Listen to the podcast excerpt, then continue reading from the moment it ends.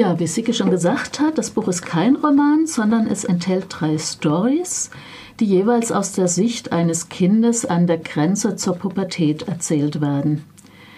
Die Handlung spielt jeweils in einer Familie auf dem Land, also in vermeintlichen Nebenschauplätzen des Nordirland-Konflikts. Doch der Bürgerkrieg hat tiefe Spuren in das Leben der Familien gefurcht. Die Atmosphäre unter den Erwachsenen ist schwer. Sie sind in ihrer Trauer über persönliche Verluste gefangen. Die Kinder tragen Verantwortung, denen sie kaum gewachsen sind.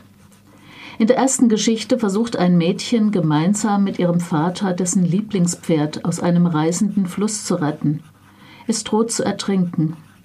Ein Armeelaster kommt zu Hilfe, der Vater kann diese Hilfe nicht ertragen. Zu schmerzhaft sind seine Erinnerungen. Die zweite Story beschreibt, wie ein Junge gemeinsam mit seiner Mutter nachts in der väterlichen Schreinerei Fahnenstangen für die protestantisch-konservativen Oraniermärsche anfertigt. Die beiden machen es heimlich. Der bettlägerige Vater, selbst Protestant, hätte dies nie zugelassen und darf es auf keinen Fall erfahren. Die dritte und längste Erzählung ist aus der Perspektive des 13-jährigen Kevin geschrieben. Seine Mutter kam mit ihm in die Republik Irland gegen seinen Willen. Sie hatte Angst vor der Gewalt in den nordirischen Städten und vor einer Radikalisierung ihres Sohnes. Die beiden wohnen in einem Wohnwagen auf der Klippe über dem Meer. Der Junge ist viel auf sich allein gestellt. Kevins Vater ist vor einigen Jahren bei einem Unfall gestorben. Abends verdient die Mutter ihr Geld in Pubs als Sängerin. Es ist das Jahr 1981, das Jahr der Hungerstreiks der IAA-Gefangenen. Die ersten Häftlinge sind bereits gestorben, neue rücken nach.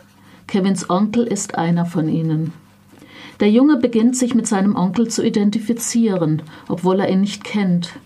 Einige Tage isst er nicht mehr, steckt die Ausmaße der Zelle ab, verfolgt den Ver Verlauf des Hungerstreiks in der Zeitung und notiert genau die Angaben über Gewicht und Blutdruck des Inhaftierten. Täglich droht er Tod. Kevin will verstehen, doch seine Mutter, selbst in Sorge und Trauer gefangen, ist überfordert und entzieht sich seinen Fragen. Kevins Wut wächst mit der Hilflosigkeit und bricht in Gewaltfantasien und Aggressionen aus ihm heraus. Und hier möchte ich ein Stück lesen. Er hatte auf dem Pier ein paar Zigarettenkippen gefunden und holte sie aus der Tasche. An einer war Lippenstift und er rauchte sie mit Genuss. Er fragte sich, ob sein Onkel in diesem Stadium des Streiks am 61. Tag noch rauchte. Und er schloss die Augen und hatte eine scharf umrissene Vision. Sein Onkel, eine untergegangene Sprache im Neonlicht, hingestreckt, die Augen starr und weit aufgerissen, schmallippige Krankenschwestern, die sich über ihn beugten, Infusionsbeutel als Argument gegen die letzte Ölung, kein Gefühl mehr in Fingern, Zehen, Armen, Beinen, schrecklich hervorstehende Rippen, der dumpfe Herzschlag unter seiner Haut, ein Körper, der jetzt auf die Eiweißreserven des Gehirns zurückgriff.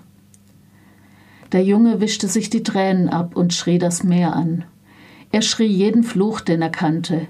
Hinter ihm läuteten die Kirchenglocken und er wusste, dass seine Mutter sich inzwischen Sorgen machte. Doch er saß auf dem Pier und rührte sich nicht. Zur Ruhe kommt Kevin, als er ein altes Ehepaar kennenlernt, das vor Jahren aus Litauen kam. Der Mann lernt ihm das Kajakfahren. Täglich fahren sie auf das Meer. Eine wortkarge Nähe entsteht zwischen den beiden. Hier lese ich noch mal ein Stück.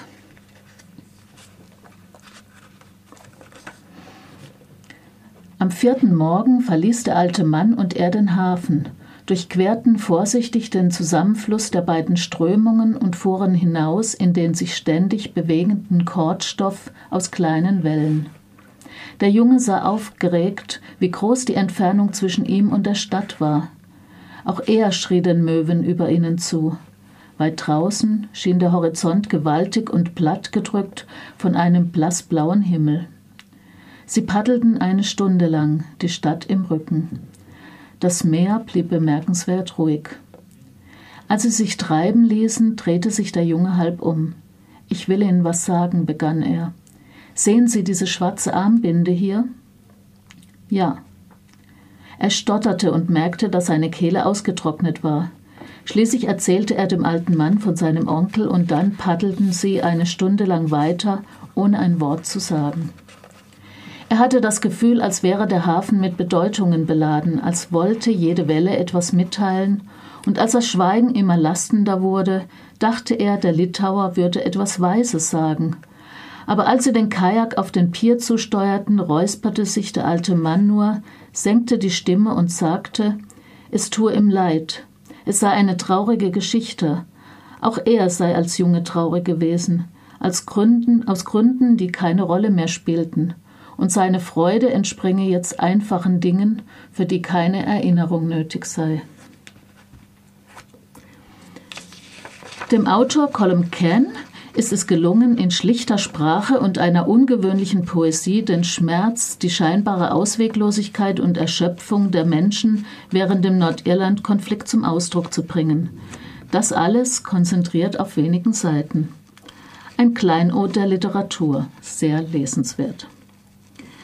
Das war die Beschreibung von Wie alles in diesem Land, ein Erzählband von Colum McCann, erschienen äh, im englischen Original 2000, die deutsche Übersetzung von Matthias Müller und Dirk van Gunsteren erschien 2001 im Rowold Verlag Hamburg. Inzwischen gibt es auch die Taschenbuchausgabe, die kostet 7,50 Euro.